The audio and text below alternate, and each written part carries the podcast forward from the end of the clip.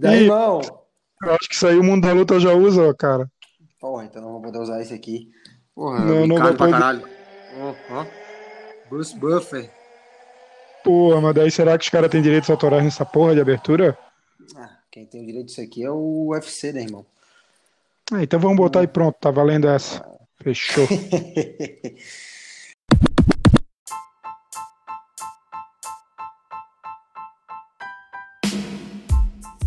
Fala rapaziada, começando mais um Gil Floripa Cast, o seu podcast sobre jiu-jitsu e artes marciais, produzido pela Jiu-Jitsu Underline Floripa. Segue nós lá no Instagram.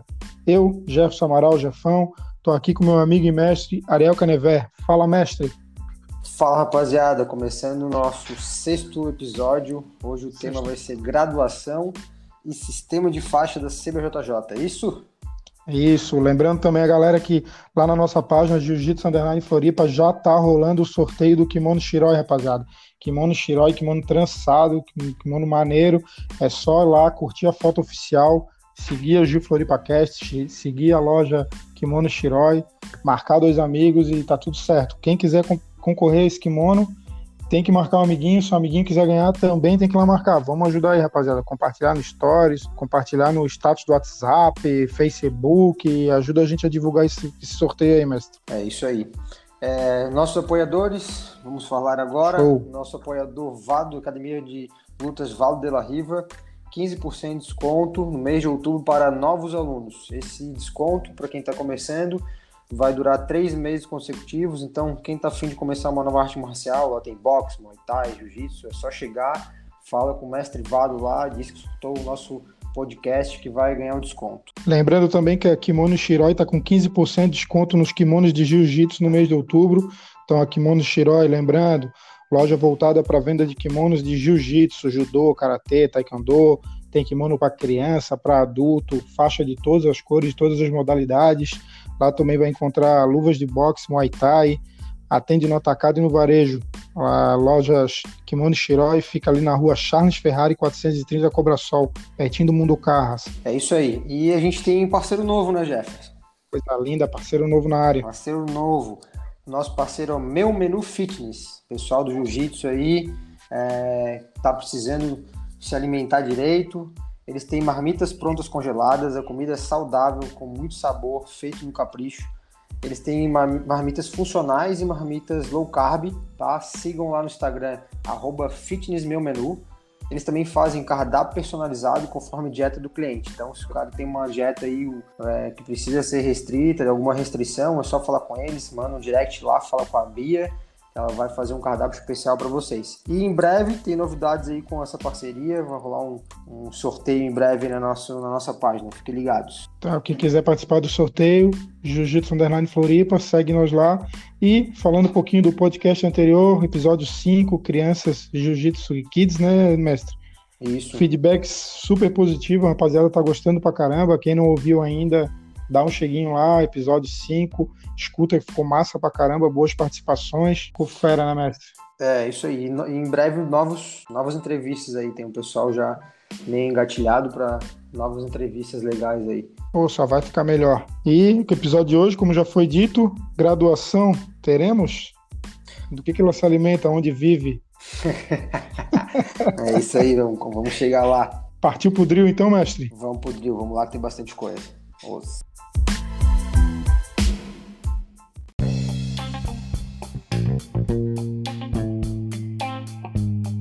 Chegando no drill, bora pro aquecimento. Lembrando a rapaziada, no drill a gente vai falar um pouquinho das notícias, vamos comentar um pouquinho das notícias da semana sobre lutas, artes marciais, UFC. E primeira coisa que a gente vai comentar no drill aqui, mestre, é UFC Ilha da Luta 5. Como foi? Eu acho que a gente não fez. eu não fiz o, os meus favoritos, eu, eu cheguei do palpite, não, né? Só falei pra torcer brasileiro, né? Só pra torcer brasileiro, não quisesse ah, se comprometer, né? Porra, ainda não bem, quis... cara. Mas os brasileiros ah, ganharam? Não, se deram bem mal, cara. Ai, ai. Cara, é o seguinte, o Marlon Moraes fez a luta principal, né? Ele perdeu por W, perdeu por nocaute. Ele tomou um chute giratório ali. Quando ele caiu, cara, até engraçado, ele caiu, deu um rolamento para trás e para mim não pareceu que ele tava, parecia que ele já tinha voltado, entendeu? Não parecia logo... que tava nocauteado. É, mas aí o árbitro já veio, já paralisou a luta, o cara, claro, né, o Sunday, Sunday Hagen. É como tu uhum. falou, né? Ninguém mais chama. Porra, bota o um apelido no cara, né, velho? Bota. Porra, pois é, rabo, porra. Isso, Bigfoot. É, exato, porra, tá louco. Enfim, o cara ganhou. O Marlon até tá falando, deu uma declaração que realmente ele, ele apagou, mas depois ele tava de volta. Ele, achou, ele também acha que a luta foi paralisada antes, mas ele já ergueu a cabeça e tá seguindo em frente. aí o Marcos Maluco ia enfrentar lá o Adolfo Vieira. Pegou um cara novo aí e foi nocauteado no primeiro round. Eu achei que lutou mal, me decepcionou. Achei que ele ia ganhar, ele precisava ganhar. Tá com uhum. umas derrotas aí. O Zé Colmeia um outro brasileiro, daí peso pesado também, foi nocauteado, tomou uma. Tomou um uma, catatal. Tomou uma seca. o Bulldoguinho perdeu por pontos.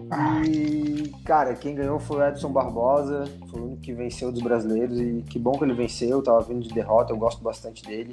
Acho que ele se encontrou no peso, ele desceu de categoria. E as últimas duas derrotas dele foi por pontos. Eu, eu, tipo, eu achei que ele ganhou e ele também ficou bem chateado quanto a isso. Mas aí deu volta por cima, bem legal. E quinta-feira agora, dia 15 do 10, a gente vai ter o Bellator 249 em, em Connecticut. Oh, é isso, agora né? sim, olá, vou em inglês perfeito. Sério, irmão. Connecticut, oh. eu assisto Vamos ter a luta da nossa Chris Borg. Isso, a Chris Borg vai vai fazer a luta principal amanhã, né? Amanhã, na hum. quinta-feira. É, tem que ser, lembrar que é atemporal esse podcast, né? Mas enfim, a Chris Borg vai, vai, vai defender o cinturão dela, o peso pena, na organização, no Bellator, né? É, uhum. E ela vai enfrentar a Arlene Blenkov, ela já foi campeã mundial de boxe, então uma, porra, é uma luta dura para para Cyborg. E vai ser a primeira, como eu falei, primeira disputa, primeira defesa de cinturão da Cyborg ali no Bellator, né? A Cyborg fez o camp lá com o Rafael Cordeiro, da 15 MMA, uhum. né? Que é o que tá treinando também o Mike Tyson e tal, né? Verdun, enfim. Altas, Rafael Cordeiro é sem palavras, né? Tem outro brasileiro uhum. para fazer a segunda luta mais importante também, só comentando, é o Patrick Pitbull, que é irmão do Patrício Pitbull, né? Tem esse, esse aí que a gente tá falando, pô. Olha só que apelido fera, Pitbull. Claro, porra. É isso aí, Mas olha o nome dos caras, é Patrick Pitbull, que é irmão do Patrício Pitbull. O Patrício Pitbull, inclusive, é o detentor de dois cinturões do Bellator. Que, tipo, quem vai lutar vai ser o irmão dele mais velho, né? Mas o Patrício, uhum. ele tem uma baita moral no evento. Dois cinturões. E é isso aí, vamos torcer para eles. Nesse fim de semana também voltou às atividades a Federação de Jiu-Jitsu Desportivo do Rio, depois de nove meses de paralisação, mestre. É isso aí, depois dessa paralisação por conta da pandemia. Eles voltaram aí com o GP entre equipes, GP Rio entre equipes, Queen of Rio e o troféu de Rio Novato. Esse Rio Novato é bem legal, cara. Foi exclusivo para quem era faixa branca. E foi lá no, no isso, foi lá no Arena Carioca 1, no Parque Olímpico, no Rio de Janeiro. Bem legal. Bom ver essa Nossa. retomada das competições, né? Claro que é sem torcida, é, os protocolos ali sanitários todos e de segurança, tudo bem, bem organizadinho, mas é bom, bom ver o, o Gil voltando. O negócio é, vo... o negócio é voltar. Isso. E Khabib descartou participar do TUF contra o McGregor? Cara, o Khabib e o McGregor aí estão sempre nessa, né? Mas assim, cara, foi... Ele falou que nem por 5 bilhões de dólares não faria um evento com, com o McGregor. É, então, ah. tipo, ele falou que nenhuma proposta do UFC que tiver, nem de luta, nem de participar de TUF, cara, ele não vai dar revanche, ele não quer nem saber do McGregor. Tipo, realmente tem, não é nem só rivalidade ali, tem uma questão bem pessoal, né? O McGregor ah. exagerou pra caralho com o Khabib, então, tipo, o Khabib, o Khabib não quer, cara, não quer nem saber nada junto com o McGregor. Tá certo ele, na real. Tá certo, mas também depois das últimas do McGregor, também, né, lembrando que ele foi finalizado no nosso último podcast, é. por causa das mensagens, né, que ele divulgou com, Sim, com o Dana. Dana. Também eu acho que nem o UFC quer saber mais dele, né? Tem aquela questão do assédio. Cara, pior é que não, cara. Pior é que o UFC tá pra. Estão querendo casar uma luta ele, é, dele em breve. Eu acho que é comércio, meu irmão. O UFC é comércio. É. Temos mais uma notícia aqui para quem gosta de dar uma botinha, atacar um pé. A IBJJF libera chave de calcanhar no No G. Cara, assim, né, diversos eventos aí de grappling, incluindo a DCC, que todo mundo conhece, o pessoal conhece, e uhum. permite a finalização. Essa finalização já está nas regras, né? Então o, o, anúncio aí dessa, dessa chave de calcanhar que vai estar tá liberada é, foi agora no PAN, no último final de semana, né? Então a BJJ já. afirmou que, confirmou que vai, vai liberar, mas ainda não disse quando vai ser, entendeu? Referente a isso, cara, é uma coisa que eu acho positiva por um lado, que é, pô, pessoal que treina lá fora, tá nesses eventos de grappling lá nos Estados Unidos, estão é, muito mais, estão treinando muito mais porque vale do que o pessoal que tá, que tá treina, treina para evento da IBJJF, digamos assim, né, CBJJ. Sim. Assim. Então não treina, cara. Chega na hora de quando vai competir com esses caras que treinam isso, ficam para trás. Então uma coisa eu acho legal que tu vai estar tá treinando. Tem muita gente que fala que esse tipo de essa chave de calcanhar saiu do, da, da lista de finalizações legais, digamos assim, né? Para uhum. proteger o atleta, como é o caso, por exemplo, que não pode batistaca, que não pode tesoura. Então, realmente é uma chave perigosa, tem risco de lesão. Sim, sim. Eu, eu acho que só vem a complementar mais a nossa arte, né, mestre? Vai deixar mais completa. Uhum. A partir do momento que libera a aplicação, a gente vai conseguir aprender também se livrar dela, né? Isso, exatamente. Se não é possível aplicar, eu também não sei me livrar. É, tem outra, duas coisas que eu vou comentar sobre isso. Com pano, eu não tenho certeza que vai ser liberado, porque com pano realmente fica mais difícil defender. É uma chave que sem pano Sim. fica mais fácil defender, digamos assim. E por uhum. outro lado, é um tipo de chave, cara, que não favorece quem faz aquele jogo de amarração de 50-50. Porque normalmente quando Sim. o cara tá na 50, ele tá entregando a chave calcanhar ali, tá praticamente encaixado, entendeu? Então é uma coisa uhum. que vai fazer o jogo ficar mais dinâmico. Lembrando que só é válido, só vai ser válida para marrom e preta que são, Isso, são faixas que, teoricamente, o pessoal tem mais maturidade, mais tempo de jiu-jitsu, né? Para entender uhum. quando vai pegar, como vai defender, não defender pro lado errado, enfim. Então, já que a gente tá falando da IBJJF, rolou no último final de semana o Pan-Americano, mestre.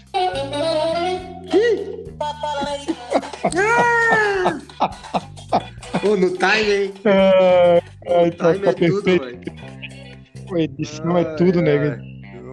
Sabe fazer meu. Ô, louco, meu. Cara, eu vou, eu vou passar por todas as lutas. Se tu lembrar de mais alguma aí também, pode falar. Vamos começar pelo absoluto, né? Masculino. Felipe Andrew contra Gustavo Batista. Felipe Andrew aí, primeiro do ranking da BJJF. Ele perdeu a categoria super pesado, ele foi desclassificado na semi. E aí perdeu na.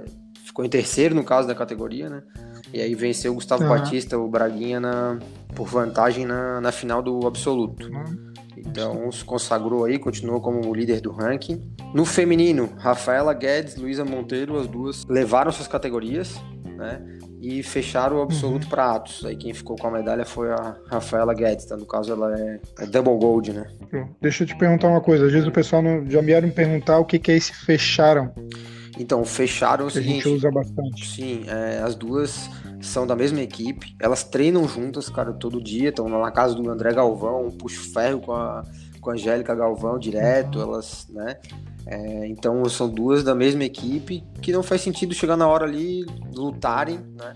Pra, uhum. Pra ver quem ganha. Que não faz sentido, não, depende, né? Tem casos que já aconteceu. Depende, já... porque rolou.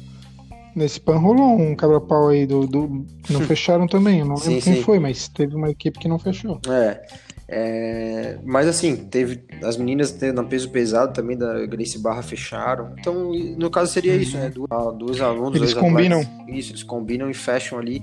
Um, aí não sei qual é o critério que eles que utilizaram, mas a Rafaela Guedes que levou o ouro do absoluto do PAN. O que mais podemos destacar desse Pan-Americano, mestre? O Otávio Souza, ele também levou a categoria dele, que é o meio pesado. E o Braguinha, como a gente falou, né, também levou, ele ficou em segundo no, no, absoluto, mas ele levou a categoria dele. Os dois vão lutar o GP do BJJ Stars. BJJ Stars. É, então eles vão estar tá uhum. aí, entendeu? Dois caras que levaram suas categorias e vão estar disputando o BJJ Stars, né? Uma coisa que vai lutar contra eles, ele tem que ficar atento. Os dois estão vindo de uma pegada forte lá de fora, né, cara? Quem tá aqui tá meio que parado, né? É, outro destaque, cara, foi a derrota do Museu Messi, né? Museu Lembra Messi. que ele foi lutar, né? numa categoria pesado, a gente falou no último episódio. Ele perdeu já na primeira luta. Cara, e daí eu fui ver o post de uma galera, assim. Cara, ele perdeu a luta, ele foi lá. É, o cara, enquanto o cara comemorava, ele foi lá apertar a mão do cara, é, parabenizar o cara. Hum. O bicho tem uma humildade gigante, né? Eu acho assim, ó, o bicho quis testar, entendeu? É, teve um texto dele que foi é, rodou muito no, no, Instagram também, ele deixou um textão lá no Instagram falando sobre a experiência dele ali e tal. Sim. Foi bem legal, bem interessante. Quem Sim. quiser saber, vai lá, procura. É, Ficou massa tipo, dele. Uma galera falando assim nos comentários, eu vi, ah, bem feito, pá.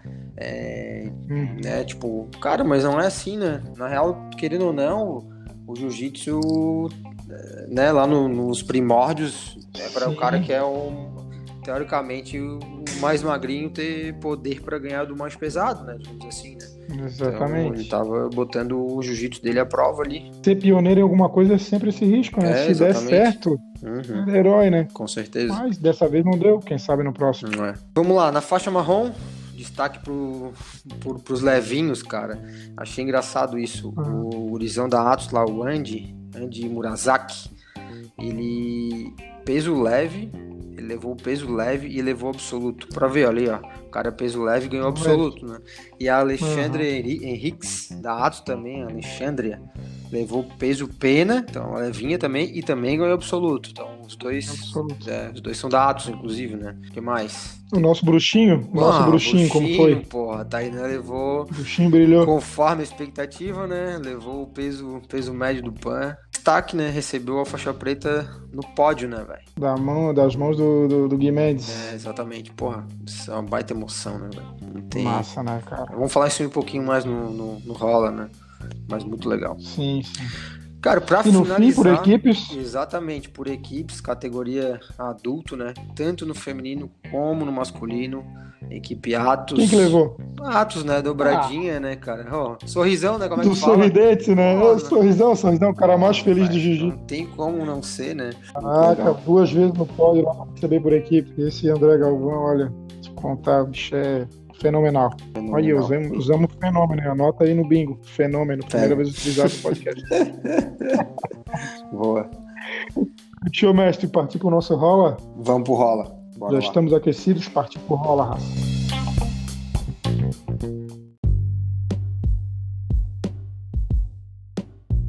Começou o rola, rapaziada. Hoje rola a gente vai falar sobre graduação. Ano de pandemia, rapaziada apavorada, mestre chegando no final do ano, aquela galera que estava na esperança de, de graduar esse ano, como é que fica, mestre? Pois é, cara. Vamos fazer essa análise aí.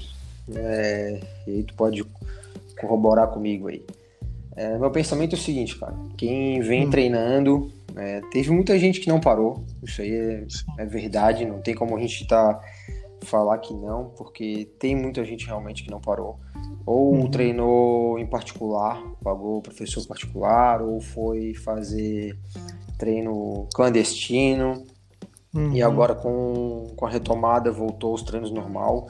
Então já vinha de uma pegada, sei lá, do ano passado, de de treinos fortes, então antes da pandemia treinando forte, durante a pandemia deu essa continuidade, embora, né, digamos que sem campeonato ou não com tanta uhum. ênfase, mas é, eu, na minha opinião, quem treinou é, tem que ter o mérito de ser graduado, se já estiver Sim. apto, óbvio, né? É que nem, ninguém gradua que não está preparado, né, mestre? Não tem essa, né? O cara não vai se, se queimar com isso, né? É, não dá para fazer uma festa, logicamente, de graduação e, e botar o pessoal que ficou aí oito, seis, oito meses sem botar o pé no tatame, botar um kimono e botar para graduar. Acho que sim, não dá para fazer, entendeu? Ah, só porque ah, ele iria graduar no final do ano. Iria se tivesse treinado. Então esse aí não sim. tem como botar para graduar, né, irmão? É, uhum. Mas quem tá treinando merece, tem que tem que graduar, velho. É difícil, né? Porque a gente sabe que tá numa época de pandemia, mas é, teve o mérito, entendeu? Nesse tempo sim, de não, não, desanimar e correr atrás, enfim. Claro que eu entendo que tem gente que não pode porque a esposa tá grávida, ou que tem parente na família, que tem pais idosos. Cada um tem o seu motivo. Não, tô, não, vamos julgar quem não tá treinando, né, cara? Vamos, sim, sim. Meu sim. pensamento é mais é, o mérito de quem está treinando, né, cara? É, tem que partir também do próprio praticante, né? Ele vai se analisar. Pô, olha só, fiquei em casa ali três meses, esses três meses eu fiz treino, fiz drill em casa, fiz posição em casa, estudei, porque jiu-jitsu também é isso, também é estudar, estudar lutas, estudar posição. Hoje com escutar, o YouTube escutar aí, podcast. Escutar, escutar podcast, Gil Floripa Cast. Claro. Né? Hoje com, com o YouTube, cara, tem ali tudo bem não, aquela graduação youtuber não é legal. Mas é uma opção para te estar tá estudando também, né, mestre? É, de, depende se for com Ali, vale, né? O Ali é, com Motive Ali. É. Cara, eu, Me eu fala, perdi, perdi minha última aula. é, é. Cara, mas eu concordo contigo referente a isso, tá? Tem, tem gente que ah, ficou parado e realmente esqueceu de tudo, tem gente que ficou parado e foi, foi buscar conhecimento de outras formas, entendeu? Cara, assim como eu tive aluno que manteve contato comigo, professor, não posso ir esse mês, ou aquele mês não vou, tô preocupado agora com minha esposa, com meus pais, enfim, com meus filhos, Sim. mas te, oh, mas tô fazendo isso, tô treinando aqui em casa, é, eu tenho um tatamezinho, tô fazendo em casa, ou tu ter, ah, uhum. pai e filho, ó, a gente tá treinando em casa, pai e filho treinando num tatame dentro de casa, entendeu? Então... É, na, na, graduação, mestre, o que a gente consegue observar num, num geral é, eu vou levantar aqui, isso aqui não é uma regra, tá, galera? Mas que a gente consegue observar que tem três tipos de graduação, né? Tem a graduação de competidores, a graduação que eu chamo de graduação surpresa e a graduação com exame. Né? Vamos falar um pouquinho da, da graduação da graduação surpresa, mestre, que é, eu queria a tua opinião daqui. Tem vários vídeos no YouTube, rapaziada. Só procurar lá. O cara tá ali rolando com o mestre dele, do nada, o cara vai lá, de surpresa, troca a faixa do, do praticante. Qual, qual que é a base para esse tipo de graduação? Cara, esse tipo de graduação é o seguinte: eu acho que tem muito a ver. Sempre vai ter com o mestre, né? De entender quando, quando é com o sensei, no caso, quando é a hora de graduar aquele aluno. Uhum. Normalmente ele está baseado em tempo de treino e número de aulas, né? Aquela equipe tem que ter um número X de aulas para a pessoa ser graduada, né? Assim, eu uhum. acho uma, um estilo de graduação muito foda, um cara ser pego de surpresa, assim, do nada e receber uma Sim. faixa. Cara, normalmente os vídeos são emocionantes, né? E, então eu acho, eu acho legal pra caramba. Claro que eh, eu não entendo os critérios, né? Não tô lá para saber os critérios, não tem como julgar o critério daquela equipe.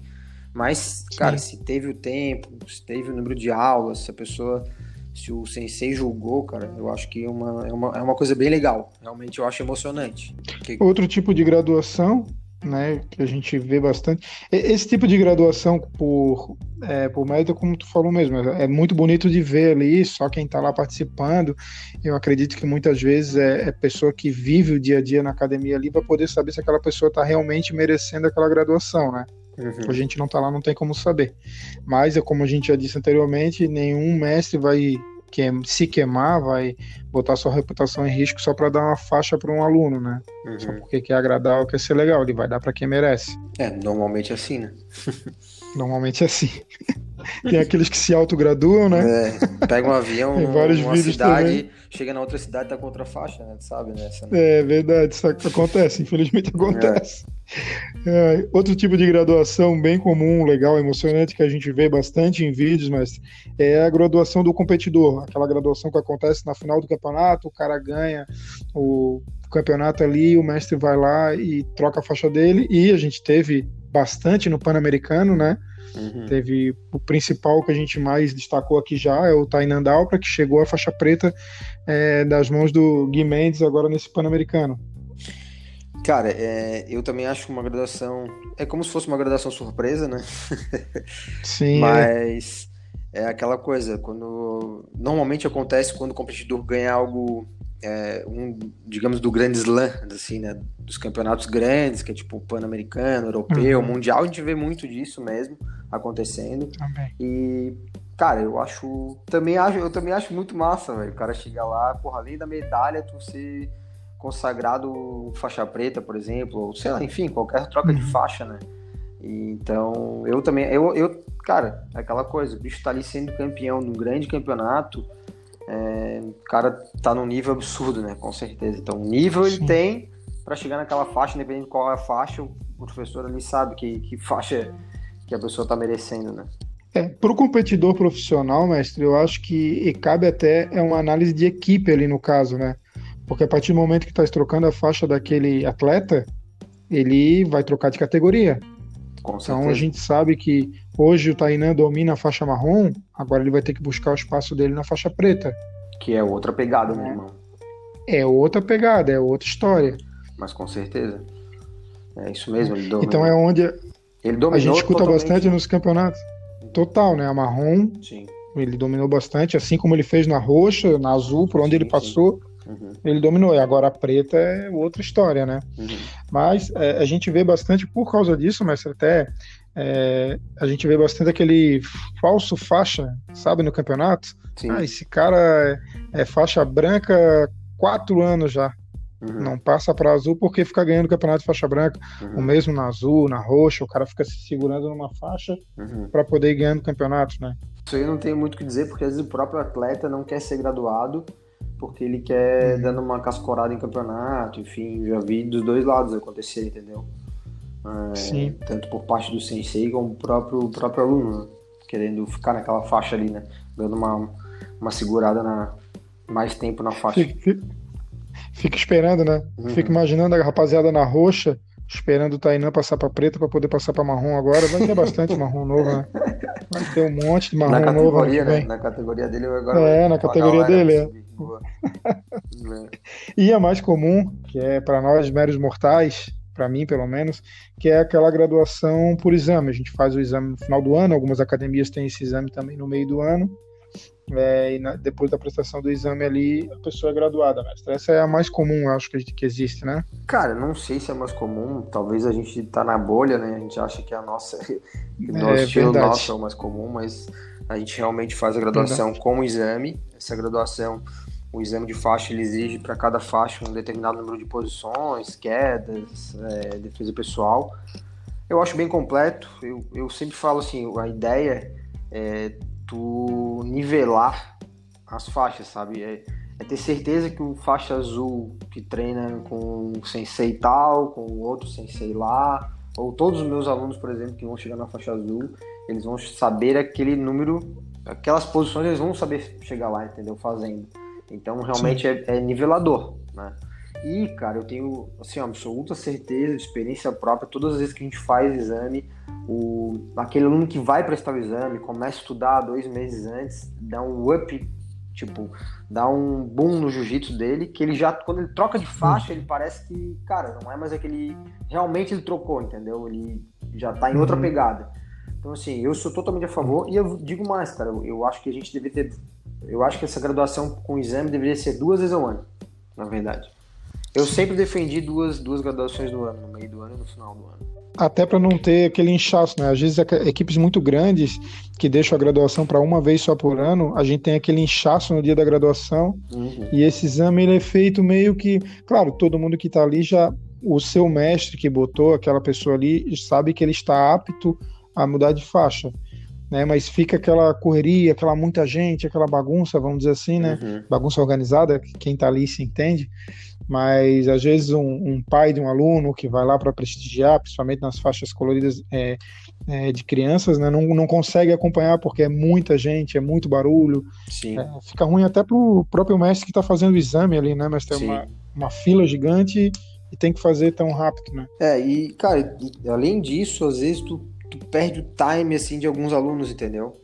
Digamos que o cara tá uhum. tá ali, porra, ele entrou, sei lá, no meio do ano, aí ele vai fazer um ano e meio, talvez ele vai ter que ficar dois anos e meio numa faixa branca, por exemplo, entendeu? Ou dois Sim. anos completos numa faixa branca, quando o cara, talvez ali um ano, um ano e seis meses, ali já estaria, já estaria no, na hora, entendeu? Ele tá virando, enfim, cara, talvez o, duas graduações no ano seria mais fácil deixar a coisa mais, mais redonda, assim, na minha visão. Mas já que a gente falou de tempo de faixa, seria interessante a gente dar uma passada sobre o sistema de faixa da CBJJ. O que, que tu acha? Vamos fazer, vamos falar assim. De 4 a 15, que é o que está na regra da CBJJ, uhum. todo mundo sempre, sempre não, na verdade, né? Não é sempre, mas todos começam na faixa branca, correto? Exatamente. Porque branca, né? Cinza com branco, uhum. então vai ter uma tarjinha branca no meio da faixa cinza, aí vai faixa cinza cinza e preta, amarela e branca, amarela, amarela e preta. Quando eu falo amarela e preto, no meio assim vem uma tarjinha, né? Pra te conseguir visualizar. Sim. Aí laranja e branca, laranja, laranja e preto. Verde e branca, verde, verde e preto, certo? Essas seriam as cores. Certo. É, o que que acontece, cara? Como eu falei, essa graduação mais frequente proporciona, tipo, um avanço constante, entendeu? Dentro do jiu-jitsu.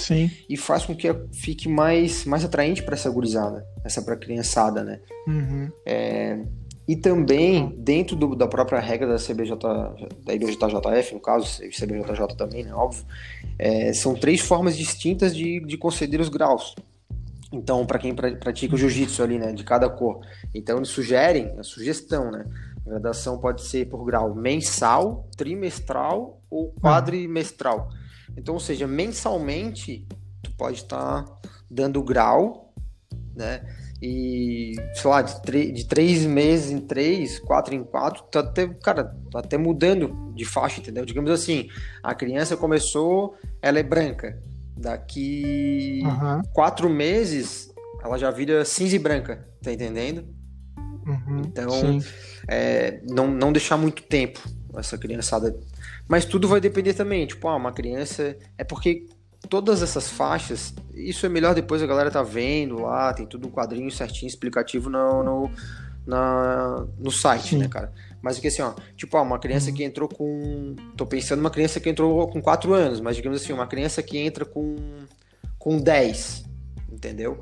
Ela vai dar branca, mas ela vai pular a faixa cinza, tá entendendo? Ela não vai fazer cinza. Sim. Enfim, só pra te entender, tipo, a verde a criança entrou com 12 anos, ela vai da branca para verde, porque ela vai fazer 12, 13, 14 na verde, ou tipo 13, 14, 15 na verde, entendeu? Não sei se tu captou mais uhum. ou menos a ideia. Sim, sim, até, até dentro desse sistema de faixa ainda tem um sistema de idades ali, um, mínimo exato, de idade que tem que exato, ser respeitado, exato, né? Até porque uma coisa também que tem aqui, se essa criança está no laranja, no verde, vamos dizer, quando ele completa 16 anos, 15 anos, desculpa, ele já passa direto para azul. Exatamente. Ele não volta para branca, né? Ou se ele está na laranja, passa para azul igualmente, uhum. né? Ele não vai na verde para depois para azul, né? Fez 16 anos direto para azul. Isso é pula pra direto, né? É, vale agora uhum. a gente falar a idade mínima para praticante a partir de 16 anos. Isso é até bom falar, cara, porque teve muita discussão na internet, tipo assim, cara, para ser preta hoje em dia, a idade mínima é 19 anos. Sim. Certo. Aí tu vai me dizer assim, certo. porra, como é que funciona, como é que funciona, funciona isso na prática, né? Ele pode pegar roxa com 16 anos. É que tu falou assim, ó, com 16 anos ele pega azul, certo? Mas ele pode uhum. pegar direto a roxa com 16 anos. Sim. E aí ele tem roxa, ele tem um ano e meio, que é o que a, CB, que a IBJJ é, pede para ficar de roxa um ano de marrom, uhum. então 16 com, pegou a roxa, 17,5, 18, então ele tá pegando a marrom, e marrom é um ano uhum. que, é, que é necessário, Sim. entendeu? Pela confederação. Então, uhum. com 19 ele estaria pegando a preta, que é exatamente o que aconteceu com o, o Tainan. Tainan. Né? Então ele pegou com 19 anos, ele pegou a faixa preta. Ou seja, com a vermelha e preta, com 50 anos, ele pode, já pode pegar né? Ele está exatamente no, no limite de todas as, as idades ali certinhas do que, do que exige, né? Porque a, a confederação diz vermelho e preta 50 anos ou mais. A vermelha e branca 50, 57 anos ou mais. E vermelha acima de 67 anos, certo? Então, quem pegou a faixa preta com 19 Sim. pode estar tá exatamente sempre caminhando no limite correto, entre aspas, né? No, no limite mínimo de, uhum. de do, das faixas, né? Que exige ali a, Sim. a federação. Até porque esse cara com 19 anos, quando chega na faixa preta, não quer dizer que ele começou a praticar o jiu-jitsu com 16. É, é isso que o pessoal tem que visualizar. Ele já começa ali na roxa com 16, ou chega a roxa com 16, mas ele já vem com uma infância dentro do jiu-jitsu. Cara, né? exatamente. Quem pegou é, a roxa bom... com 16, se eu não me engano, foi o Mika Galvão, que já foi direto pra roxa. É, ele é uma das situações assim. Né? Mas, é, cara, tem acontecido várias crianças ali, por exemplo, né? quem tem um projeto foda disso daí é a Art of Jiu-Jitsu, lá onde o Tainan treina lá, os, os Mendes, né? E eles, eles graduaram uma uhum. menina também recentemente, agora, novinha também, mas tem foto dela treinando desde 4 anos de idade, o Tainan, a mesma coisa, treinando desde, tipo, o Gurgel, o Fábio Gurgel, aliás, também tem o plano Kids dele desde pequeno, então, é. Cara, tem criança para exatamente como tu falou. Não tem como eles começarem, tipo, a ah, pega azul, fica mais. até pegar preta com 20 e poucos anos. Não dá, né, velho? Os caras estão mais tempo de jiu-jitsu que nós. já estão muito acima. Claro. É, um, um, cara desse aí pegar. É, hoje eu tava ouvindo até, acho que foi o Jiu-Jitsu in Frames, fazendo propaganda aí do, dos nossos podcasts parceiros.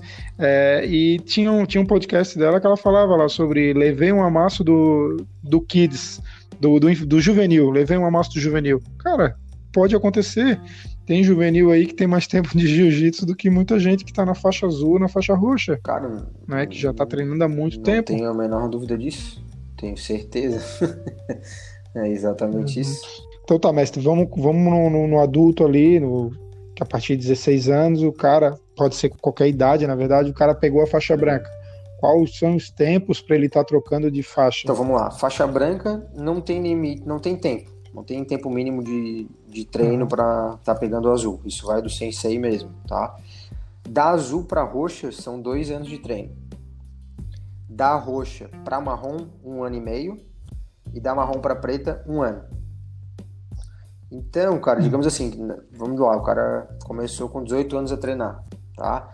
E branca para azul ele ficou um ano, digamos que o mínimo, vamos pensar assim. Aí mais dois de azul, três anos, uhum. mais um ano e meio de roxo, quatro anos e meio, mais um de marrom, cinco, cinco anos e meio.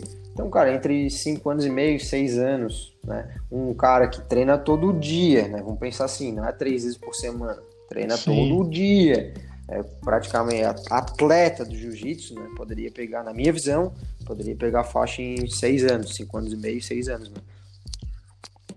O nosso amigo Ali, né? É, o Ali, exatamente. O Ali pegou em seis anos, tanto que ele, ele vende isso com no certeza, curso dele, né? Como eu peguei a faixa preta em seis anos. E isso, cara, é aquela coisa. Quem tá treinando aí duas, três vezes por semana vai levar de oito a dez anos para pegar uma faixa preta, né? Esse tipo de coisa aqui é para alunos aí especiais que estão lutando campeonatos tops, ganhando esses campeonatos uhum. e treinando não três na semana, como eu falei, cinco vezes na semana, todo dia, duas vezes por dia, enfim, essa é a minha visão. Lembrando que para te estar tá regularizado na IBJJF, na CBJJ, é, não tem como tu ludibriar lá, tipo, ele, lá conta, uhum. quando foi tua graduação, tu vai mandar teu diploma, fui graduado faixa azul tal ano. Então vai ter que ficar dois anos para poder pular para roxa. Se quiser em um ano virar roxa, eles não vão aceitar, entendeu? Entendi. É assim que funciona. Sim, sim. Chegamos na preta. Ali em diante, o faixa preta ainda tem também agora uma jornada que independe, é, é, daí sim depende de tempo de faixa, né, mestre? Mais ainda. É, daí a questão de graduação ali é... são várias divisões, né? Não, não, sei se a gente precisa entrar bem uhum. nos detalhes, mas os primeiros três anos são. É, os primeiros três graus são três anos, né? Para cada, cada grau. Uhum. E depois passa para cinco anos cada grau.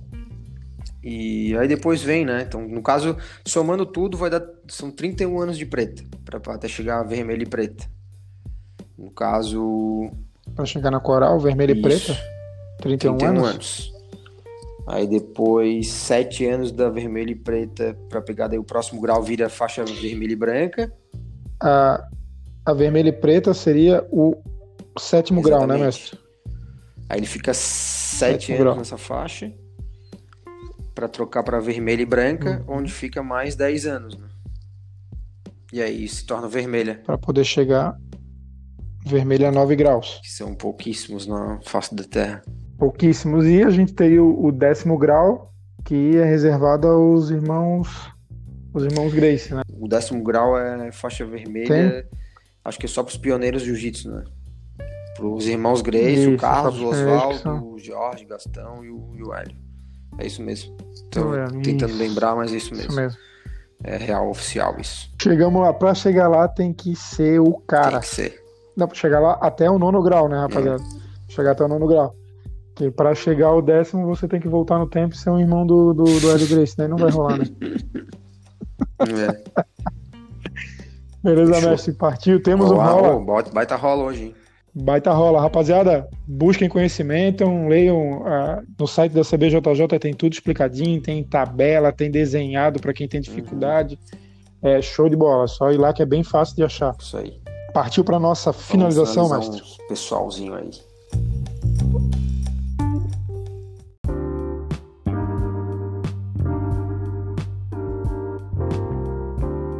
Chegamos na finalização, rapaziada. Então, finalizado mais uma semana, o nosso campeão Adesanya, mestre.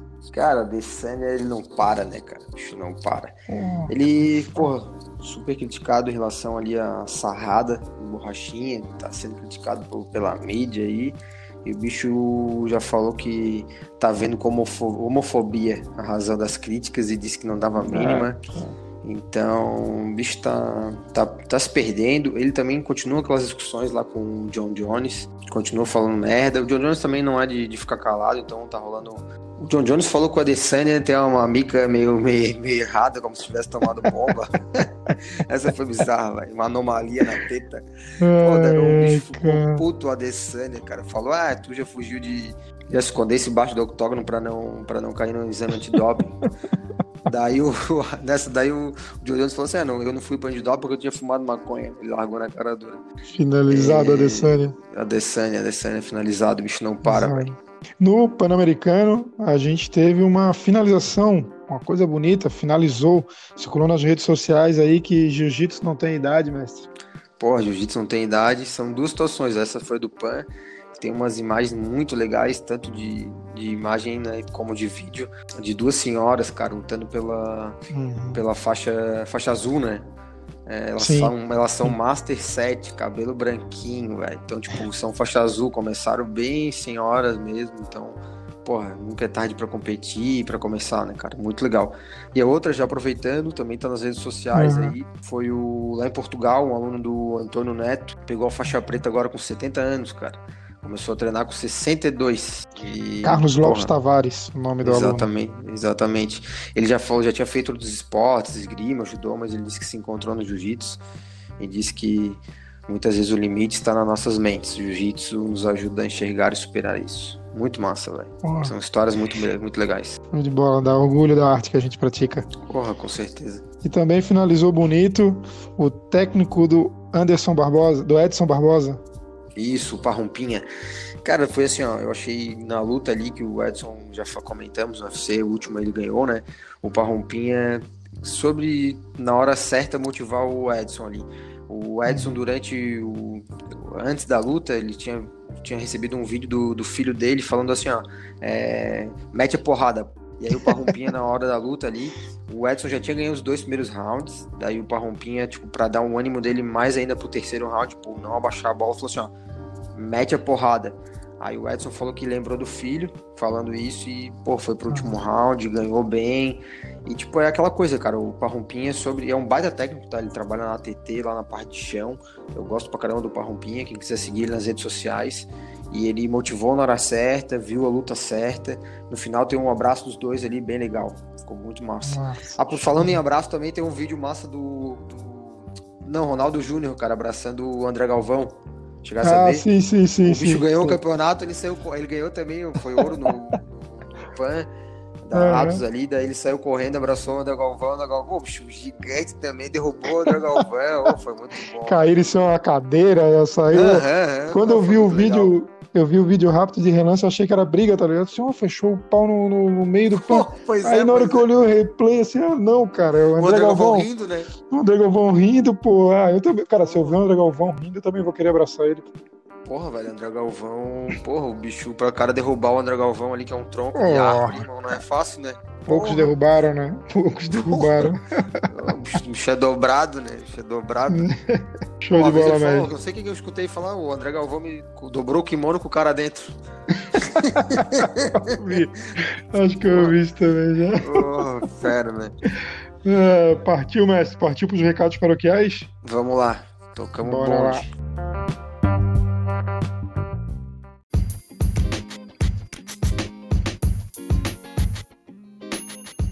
Recados paroquiais, rapaziada. Confirmando, nesse fim de semana, neste sábado, rola a luta da Silvana Leoa contra a Nina Pires, lá em Curitiba, pelo evento Nação Ciborgue, mestre. É isso aí, são evento final de semana agora, faltam poucos dias aí, todo mundo treinando forte. Já sigo as duas no Instagram aí, tá todo mundo treinando, treinando forte. Show. Também confirmado, né, a Ilha da Luta 6 do UFC, esse final de semana. coreano. Isso, zumbi coreano vai lutar contra o Ortega, luta, luta boa. Vai ter a Jéssica Andrade, ex-campeã peso palha brasileira aí, tá, tá estreando o peso mosca. Retorno do Thomas Almeida, um gurizão que é a promessa MMA brasileiro, tá uhum. tá voltando depois de três anos. Ele teve uma lesão séria de retina, velho, descolamento e tal. Então, tipo, o bicho tá voltando, mas o bicho é uma promessa. Tomara que engate uma vitória aí. Tem Polina Botelho também, voltando ativa depois de um tempo parado. E o Cláudio Hannibal, esse eu não conheço, peso leve. E vai lutar também aí. É isso aí, vários brasileiros novamente. Vários, vários. Lembrando, o BJJ Star, 14 de novembro, chegando a hora. Chegando a hora. E vamos aproveitar aí que tá barato ainda, acho que tá R$ 49,90, hein? É, ainda tem os cupons de desconto aí, não esqueçam. Exatamente. Só falta o BJJ Star mandar um cupom para nós e a gente botar na nossa rede social, hein? Pois é, rapaziada, quem conhece aí. aí, tem acesso, Fepa, dá uma mão pra Ô, gente. Fepa. Fepa. Fepa é o dono oh. do... Ô, oh, Fepa. Ô, Verdun, Verdun. Aí, Verdun que tá morando aqui em Floripa, faz uma frente para nós, Verdun. Eu sei que tá é, escutando porra. a gente. Mackenzie, Mackenzie também vai lutar. Duelo confirmado Mackenzie. no UFC 256. Isso, dezembro, né? Duelo de jiu-jitsu aí, jiu-jiteira. Vai lutar contra a brasileira também, Jandiroba. Eu não gosto de luta de brasileira contra brasileira, né? Mas. O que, uhum. que tu acha, ô, ô, irmão? Mackenzie versus Jandiroba. Olha, cara. Parece que lutar com a fruta, né? É. Jandiroba. Fazer um suco dela. também. Eu deixo como Foda. dica aí também é, no podcast Ju, Ju, Ju Frames, né? Jiu-Jitsu Frames. Jiu-Jitsu em Frames. Tem uma entrevista legal ali com a Mackenzie depois da vitória dela no UFC. Bem interessante. É legal ver a história dela lá, rapaziada. Quem puder, escuta lá. Uma brasileira semi-americana. Uma, uma americana semi-brasileira. Ela fala muito bem português. Melhor do que o meu. É. Com certeza. é, e também, também, faltando praticamente um mês para a sua primeira defesa do cinturão do peso mosca, o Davidson Figueiredo, mestre. Deus da guerra, porra, o rival dele teve um. Infelizmente, teve uma lesão de bíceps, que é bem comum, né? Uma lesão foda na real uhum. também. E aí trocaram, trocaram o, o, adversário dele. A princípio, a luta é confirmada para 21 de novembro. Vai lutar contra o Alex Pérez. E bom, também queria colocar que essa semana o, o UFC divulgou o pôster da despedida do Anderson Silva. Top, hein? Porra, Anderson Silva aí, velha guarda, 45 anos, vai lutar contra o jamaicano Uriah Hall, né? Vai ser dia 31 de outubro. É isso aí, velho. O pau vai cantar. O Anderson tá de volta. Tomara, tomara que ele vá com tudo. Taura MMA confirmado, 23 de outubro, mestre. 23 de outubro, transmissão do canal Combate. Você tem uma parceria com o canal Combate aí, então. Pan-Americano no G. Dia 21 e 22 de novembro, né? Vai ser o Noji Pan-Americano, lá nos Estados Unidos. Ainda não vai ter com a regra do Chave Calcanhar, hein? Já pra avisar. Ah, então, rapaziada, nem tá se empolga. 24 de outubro, o Gladiador Combate Fight, mestre. É isso aí, quem quiser ver, tem um pay-per-view pra comprar. Esse Gladiador acontece ali em Curitiba, se não me engano. E vai ter luta do manezinho famoso, Thiago Tavares. Famoso Thiago Tavares, ex-UFC. Ex-UFC, ex-candidato e futuro médico. Ele tá fazendo uh, medicina aí. Isso é, isso é tudo. É tudo. E mais é algum recado, mestre? Dica cultural, né? Livro sem coleira. Já, já leu ele? Já leu todo? ah, ainda não li, pô, ainda não li. Não comprei o livro ainda. Mas vou comprar, cara. Tenho curiosidade para saber das histórias aí. Eles uh, recém falaram uma história da época dele, do Pride, lá que ele tinha uma rivalidade, aquele Crazy Horse. Não sei se tu lembra desse cara. Cara, contando umas histórias, eu nem vou entrar em detalhe aqui, mas muita história bacana. Uma delícia figura. Então, lembrando a rapaziada aí, quem quiser divulgar com a gente o seu evento, manda um direct pra gente lá no Jiu-Jitsu Underline Floripa. A gente divulga na página, divulga aqui no podcast. Mas assim, rapaziada, a, a gente não consegue visualizar tudo, então vocês têm que ajudar e vir até a gente também. Manda pra gente lá certinho, com data, o dia que vai acontecer, ou vai abrir as inscrições. Tá? Muita gente faz, pô, mestre, muita gente faz pôster de, de evento e não coloca data, não coloca local, pô, fica complicado pra gente divulgar aqui sem ter informação, né? Então a gente tá aqui para crescer, pô. Não tem rivalidade, não tem equipe, a gente tá aqui para fazer nosso esporte Show crescer. de bola. Temos o um episódio, mestre? Temos o um episódio. Tá, rapaziada, valeu. Os. Grande abraço, rapaziada. Até semana que vem. Os.